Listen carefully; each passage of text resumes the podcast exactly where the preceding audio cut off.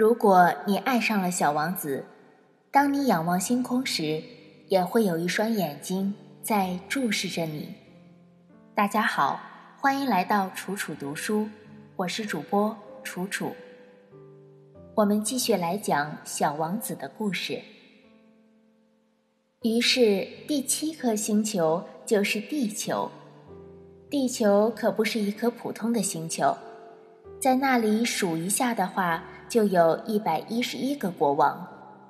当然，不要忘了他们当中的那些黑人国王，七千个地理学家，九十万个商人，七百五十万个酒鬼，三亿一千一百万个狂妄自大的人。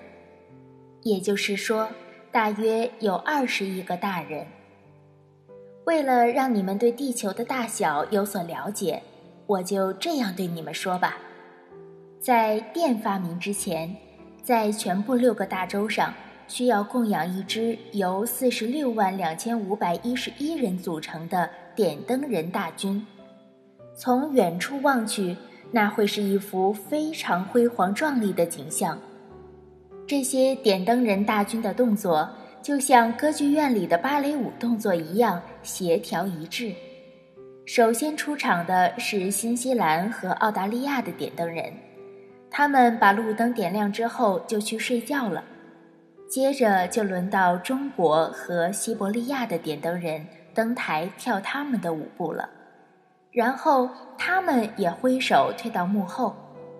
下面轮到了俄罗斯和印度的点灯人，随后是非洲和欧洲的，然后是南美洲的，最后是北美洲的。他们从来不会在登台的顺序上出错，这真的很了不起。只有两个人，那位掌管北极那唯一一盏路灯的点灯人和他的同事，也就是那位掌管南极那唯一一盏路灯的点灯人。过着轻松自在的生活，他们每年只需忙碌两回就行了。当一个人想卖弄机智时，他有时会偏离一点真理。我就没有完全诚实的向你们讲述点灯人的事情，并且我还意识到，我可能会让那些不了解我们星球的人对他产生一个错误的观念。其实，人类在地球上占据的空间很小。如果居住在地球上的这二十亿人全部都站得笔直，而且稍微挤一挤的话，正如他们参加某个大型的公共聚会那样，一个二十英里长、二十英里宽的广场就可以轻松地容纳下他们。也就是说，所有的人类都可以集中在一个太平洋的小岛上。当然了，如果你对大人们那么说，他们是不会相信的。他们自以为他们会占据很大一块地盘，他们自以为他们像猴面包树一样重要。那么，你应该建议他们自己去计算一下。他们喜欢数字，所以那会让他们很高兴。但是你可不要浪费时间去做这种差事，这是没有必要的。我知道。你是信任我的。当小王子到达地球时，他非常惊讶，他没有看见任何人，他正开始担心自己跑错了星球。这时，一个月光般金黄色的圆环突然出现在沙地上。晚上好，小王子彬彬有礼地说道。晚上好，蛇说道。嗯，我降落在什么星球了？小王子问道。这是地球，这里是非洲。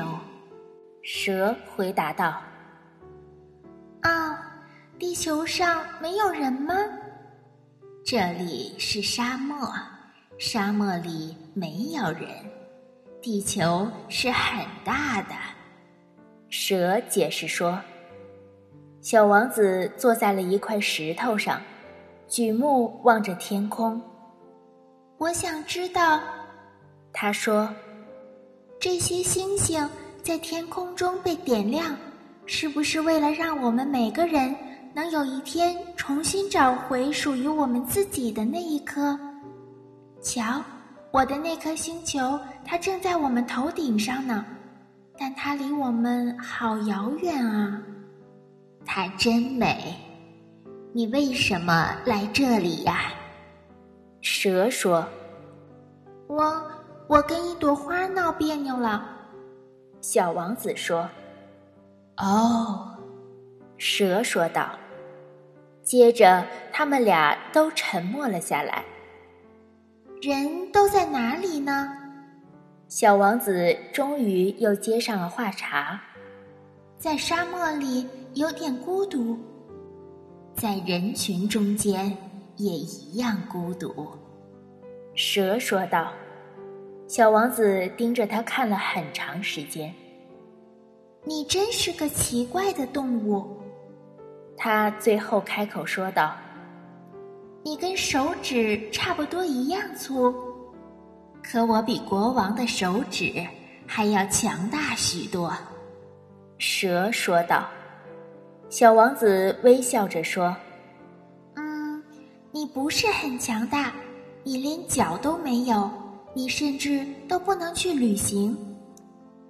我可以把你带去很远的地方。”比一艘船能去的地方还要远，蛇说道。它缠绕在小王子的脚踝上，就像一只金镯子。不论我触碰到谁，我都可以把它送回它来的地方。蛇接着说道：“但你是纯洁的、真实的，而且来自于一颗星星。”小王子没有回答他。我很同情你，在这个冷酷无情的地球上，你是那么弱小。我可以帮助你，如果你非常怀念自己的星球的话，我可以。哦，我很明白你的意思，但为什么你说话总像猜谜语一样呢？我能解开所有的谜语。说完，他们又陷入了沉默。今天的小王子就到这里了，我们下次再见，拜拜。